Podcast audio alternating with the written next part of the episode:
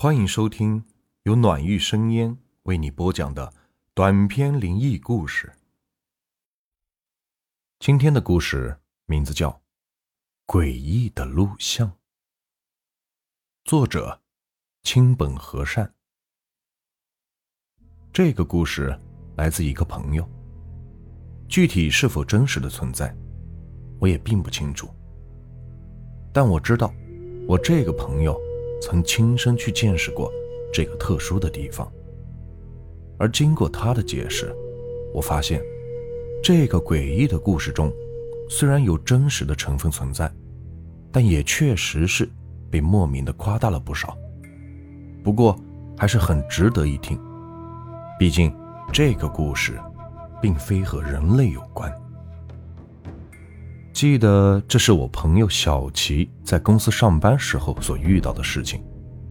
他似乎是我们同学中结婚最早的，我们很多人都很羡慕他。有情人能终成眷属，但每次提到这个问题的时候，在他的脸上都会挂满了愁容。对此，我们也是非常的疑惑，并且，在他结婚后的这段时间，我们几乎从未看到过他们夫妻曾同框出现过。具体的原因，他也不愿意提及，但听他话里所隐含的意思，我们也能大致的琢磨出个大概。他媳妇儿虽然嫁给了他，但芳心未泯，还仍然在外面沾花惹草。不过，这也是他自身造成的。为什么？因为他的工作实在是太特殊了。信息公司的技术员，加班是很正常的事情。有的时候赶上系统修复，就得在公司熬夜通宵，很晚才能回家。这也是直接导致他们夫妻不和的原因之一。除此之外，年轻女人嘛。总是需要人来呵护，既然老公没时间，那自然有人愿意。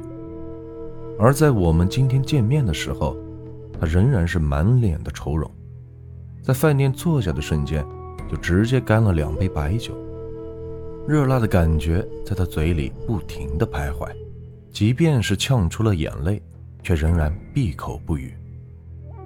几番询问之后，我们这才知道。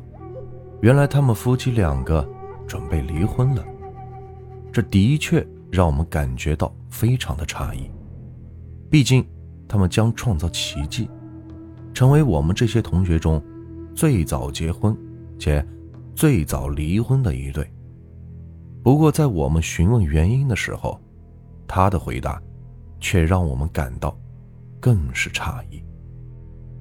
唉，我老婆有外遇了。但我感觉，并没有这么简单。记得那时，在两个月之前，小齐在一次偶然的机会中，发现了自己妻子竟然和别的男人在外面搂搂抱抱。起初他还并没有在意，可是到了后来，才慢慢的意识到，这必然是出轨了。不得不说，他这个程序员。虽然在代码上转的是特别的快，但在人情世故上却总是慢半拍。不过值得一提的是，程序员抓奸用的招数还真的是让我们这些普通人大跌眼镜。你以为会是什么？跟踪？太落伍了。对于小七来说，在对方的随身物品上安装一个微型的摄像头。才符合他的身份。当然，在安装摄像头之前，他也曾悄悄地跟随自己的妻子，来到了市里一个比较偏僻的宾馆。但想要跟进去的时候，却被人拦了下来。没办法，无奈之下，他只能想出这种办法来捕捉他们发生在房间内的画面。不过这段时间，公司内的程序赶上维护。小齐是根本没有时间去买摄像头，所以他的这个事情就慢慢的搁置了。直到两个星期之后，他这才成功设置好这一切，只等妻子和那个贱男人进了宾馆，随后所有的一切都将成为指证妻子出轨的证据。听到这里，我们几个人则轮流的在小齐的脑袋上拍了一下，并异口同声的说：“指证？你以为是在法庭上呢？哎，这可是婚姻。”哪有你想象的那么简单？对此，小齐也是无奈的笑了笑，随后则继续说了起来。当时啊，我自己也不知道是咋想的，居然再次悄悄的跟到了宾馆外，并找到了一个咖啡厅坐了下来。随后，我打开手机，并开始观看微型摄像头的时候。起初，我只认为会看到这两个贱人在房间里干破事可你们知道发生了什么事吗？我们几个是完全没想到，这家伙居然会在这个关键点卖关子，所以为了泄愤，我们再次的在他脑袋上轮流拍了一下，随后异口同声的说：“快说！”当时啊，我也不知道。自己是不是眼花了，还是说微型摄像头出现了什么故障？总之，在画面中出现的居然只有我妻子一个人。听了小齐的话，我们都懵了。一个人在宾馆开房，还出轨？这怎么可能？完全是天方夜谭呢！小齐，别废话。赶紧接着说，之后究竟又发生了什么诡异的事情？看吧，你们也觉得诡异，对不对？我告诉你，虽然当时画面中只有我妻子一个人，但值得一提的是，我在摄像画面中捕捉到了一些声音。这个声音，我现在还留在手机里。那，你们可以听一下。说话间，小齐则已经打开手机了，并把这段诡异的录音放给我们听。而在我看来，与其说这是一段声音，还不如说它是一段超声波还更贴切一些。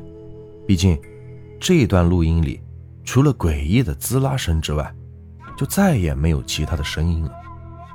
鬼知道你这录的究竟是个什么玩意，小齐。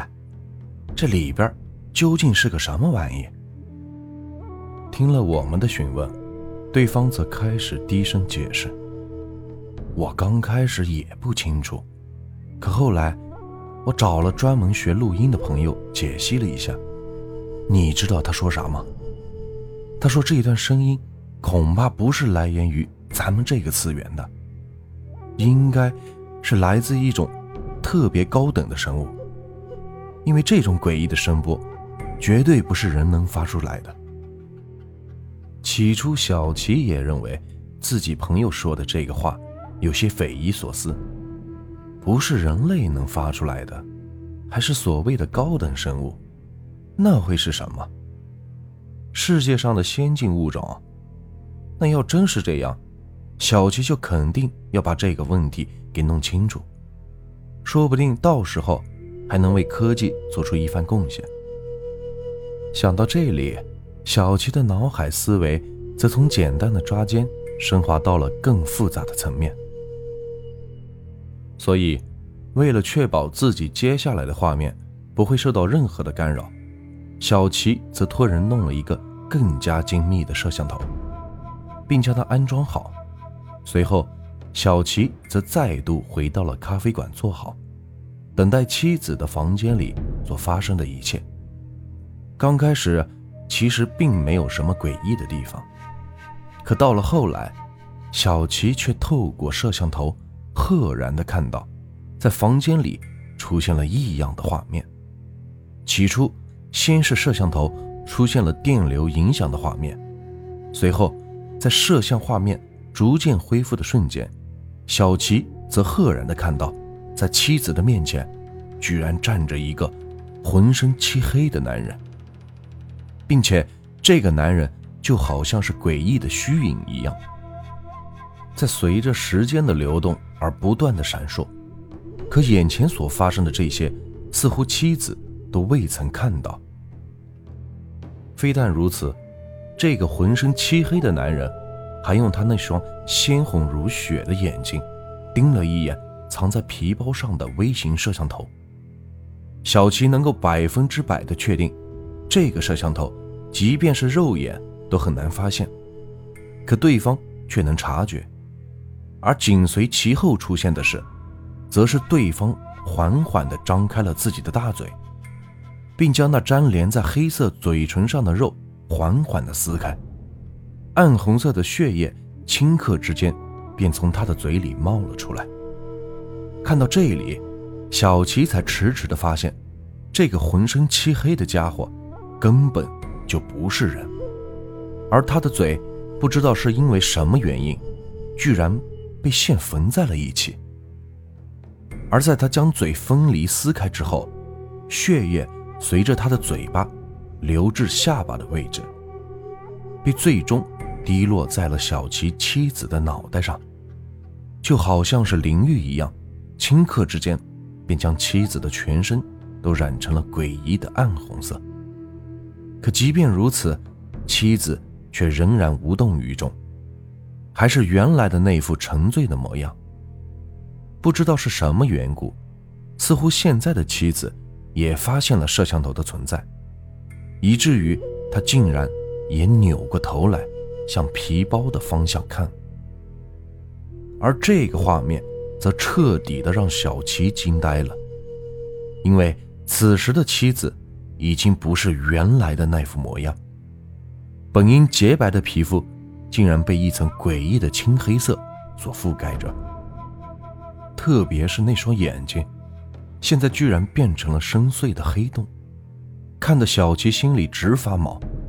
紧跟着视频中的这两个人，却突然消失的无影无踪，就好像之前他们从未出现过似的。接下来，一个让小琪终身难忘的画面则出现了，能看到面前的这两个人的容貌，居然如同鬼魅般的。在摄像头极近的距离出现，并分别用他那双妖异的眼眸紧盯着摄像头。随后，他们则说出了一句小菊终于能听懂的话：“看够了没有？你要不要也进来呀？”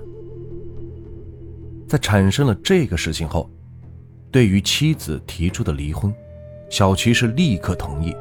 没有任何的犹豫，而他之后也曾把那段诡异的录像拿给朋友们进行分析，得出的结论是，当时在画面中出现了特别强烈的电磁波影响，所以之后所出现的画面究竟是有人故意侵入，还是真实录入的，就不得而知了。这个故事啊，就结束了。如果你们喜欢我的故事，别忘了订阅、收藏和关注我。接下来会有更多有趣的故事，感谢你们的收听。